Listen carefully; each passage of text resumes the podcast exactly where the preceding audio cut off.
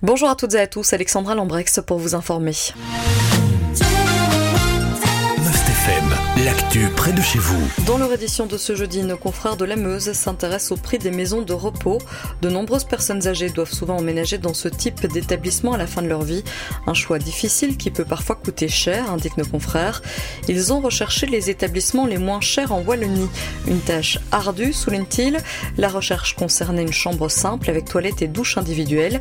La maison de repos proposant le prix le plus bas pour ce type de chambre se trouve en province du Hainaut, au Home Général Le Maire et résidence Lescaut Tranquille.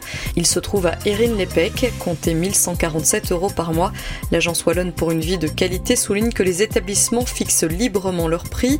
Les prix varient donc en fonction du secteur d'appartenance de l'établissement, comprenez public, privé ou associatif, expliquent nos confrères. Autre facteur, le prix de l'immobilier, des services proposés, mais aussi de la démographie de la localité. En ce qui concerne nos provinces, les établissements les moins chers dans le Namurois sont la résidence Saint-Jean à Métais, le foyer Saint-Antoine à Mosée et la Quétude Montjoie à Andenne. En province de Luxembourg, nos confrères épinglent la résidence Saint-Charles à Bouillon, la seigneurie Floradan à Libramont et la résidence Libère à Marchand-Famène. Soulignons qu'une chambre double revient systématiquement moins chère à la personne. L'année passée, les maisons de repos affichaient un taux d'occupation de 88,68%. Et il faut aussi noter que les alternatives aux maisons de repos se multiplient. Il existe notamment des logements partagés, des résidences-services. Certaines personnes décident aussi de rester chez elles en bénéficiant de services d'aide à domicile. La Fédération de l'aide et des soins à domicile propose notamment des soins infirmiers, d'aide familiale ou d'aide ménagère, détaillent nos confrères de la Meuse. Le gouvernement wallon va créer une agence de foncier agricole wallon. Objectif, faciliter l'accès à la terre pour les agriculteurs wallons. Une annonce faite hier par le ministre wallon de l'Agriculture, Willy Borsu. Cette agence sera logée au sein de la direction de l'aménagement foncier rural, du service public wallon ressources naturelles et environnement. Elle devrait notamment améliorer l'accès à l'information sur les règles concernant les mises à disposition des biens immobiliers agricoles publics.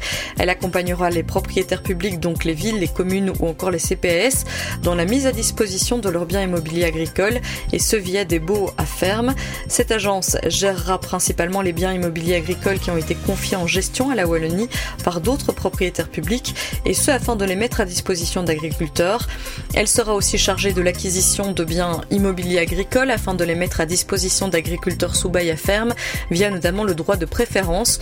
Ce droit permettra à la Wallonie d'acquérir par préférence donc les biens immobiliers agricoles vendus par les propriétaires publics afin de mettre ces biens à disposition d'agriculteurs et ce toujours via un bail à ferme.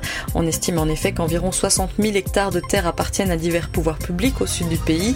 L'ensemble de ces mesures vise, je cite, à soutenir l'accès à la terre agricole en Wallonie, que cet accès soit acquisitif ou locatif, a souligné le ministre wallon. Le texte a été adopté en première lecture la semaine dernière.